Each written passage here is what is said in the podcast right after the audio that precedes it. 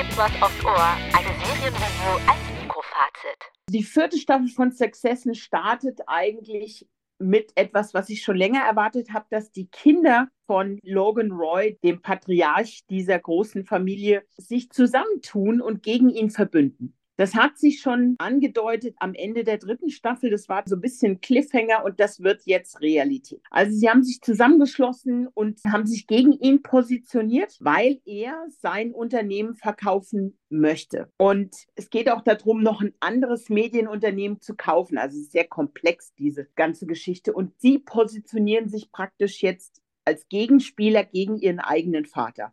Und alle Leute oder alle Figuren, die da involviert sind, müssen sich auf irgendeine Seite schlagen. Es sind ja ganz viele Nebenfiguren, die ja auch alle noch Einfluss nehmen auf das ganze Geschehen. Und praktisch, es wird so ein bisschen aufgezeigt, wer sich wohin entwickelt. Der Start der vierten Staffel von Succession setzt qualitativ nochmal ein auf die dritte Staffel gut, die schon hervorragend war, genauso wie die zweite hervorragend war und die erste hervorragend war und die vierte ist noch besser, gefühlt nach einer Folge. Also das Niveau ist sogar noch übertroffen. Das ist ja so eine Serie, die fängt ganz langsam an und zieht die dramaturgischen Züge immer weiter an, aber immer nur minimal. Es ist ja eine sehr charakter- und dialoglastige Serie. Da ist ja nicht viel Action in dem klassischen Sinne, sondern das passiert eben alles in, in den Dialogen und in der Art, wie sie spielen. Und sie bauen ja die Charaktere eigentlich jetzt, haben sie jetzt über drei Staffeln aufgebaut. Du hast verstanden, wie jeder Charakter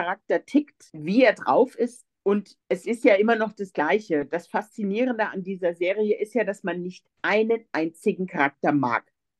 Keinen. Noch nicht mal irgendeine Nebenfigur.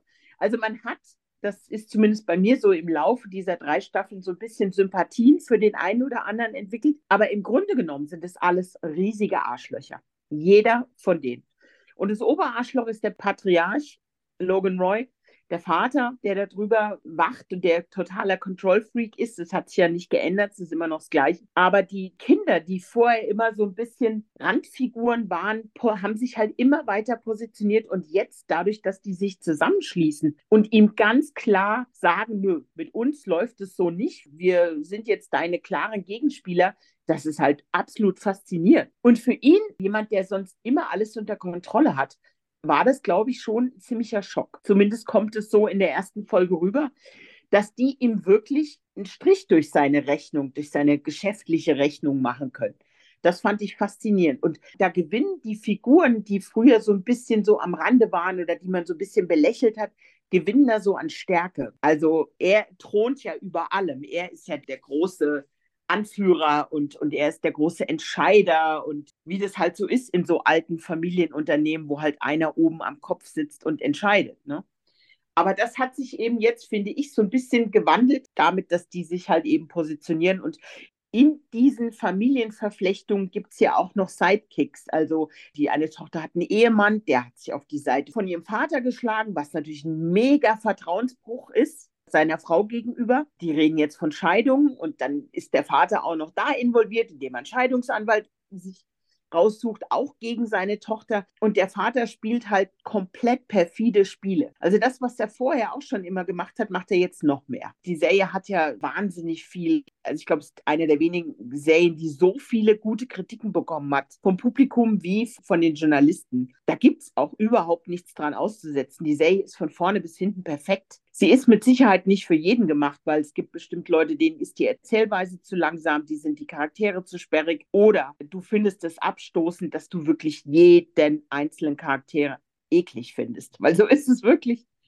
Und das ist jetzt in der vierten Staffel, finde ich, sogar noch schlimmer, weil die alle noch mehr ihrem Vater ähneln in ihrer Verhaltensweise. Und das ist ja eigentlich das, was sie, so habe ich zumindest immer das Gefühl gehabt, dass sie das gar nicht wollten, so zu werden wie er. Aber irgendwie haben sie sich seinem Verhalten angeglichen. Also ich denke, Succession als Ganzes ist was für Menschen, die reine Dramaserien mögen, Leute, die anspruchsvolle Serien mögen. Das Thema Hochfinanz oder Medienunternehmen, das Ganze basiert ja so ein bisschen auf der Geschichte von Rupert Murdoch und seiner Familie. Also das ist so ein bisschen so Figurenvorlage, habe ich zumindest gelesen. Es ist ja auch eine bitterböse Satire.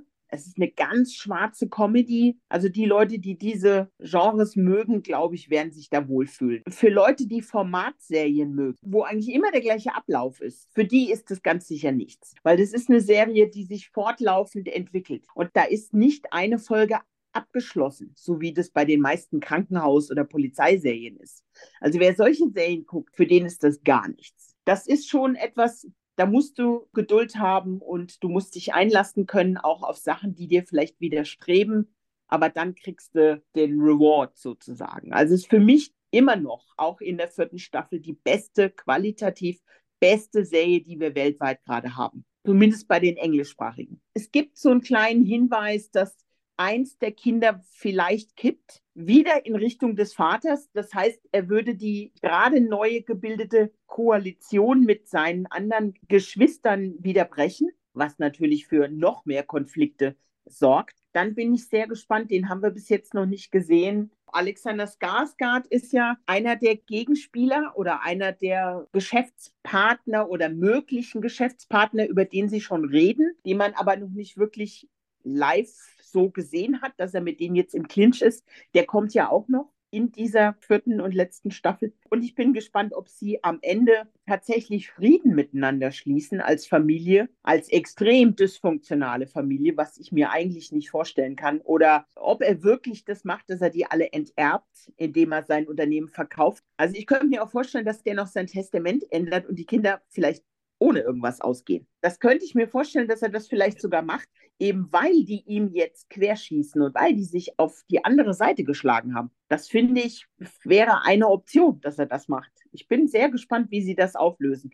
Und interessant fand ich, Normalerweise ist das ja so eine Serie, da erwartest du, dass irgendwann, weil die ist teuer in der Produktion, das ist eine riesige Cast, dass da der Sender vielleicht einen Stecker zieht. Und interessanterweise war es bei der Serie der Creator der Serie, Jesse Armstrong, der gesagt hat, nein, nach der vierten Staffel ist Schluss. Für mich ist das, was ich erzählen will, mit der vierten Staffel abgeschlossen. Weil das ist eine Serie, die hätte locker noch ein paar Jahre laufen von den Inhalten. Da wären noch so viele Entwicklungsmöglichkeiten gewesen. Aber für ihn, er hat gesagt, er möchte, dass es beendet ist nach der vierten Staffel. Fand ich auch bemerkenswert, hat man selten. Ich würde der vierten Staffel von Succession auch wieder 10 von 10 geben, wie ich es nach jeder Season gegeben habe, weil sie das einfach hergibt. Also die war von der ersten Staffel schon eine 10, in der zweiten war sie schon mehr als eine 10, in der dritten noch mehr als eine 10 und jetzt, so wie sich die vierte anlässt, wieder auch.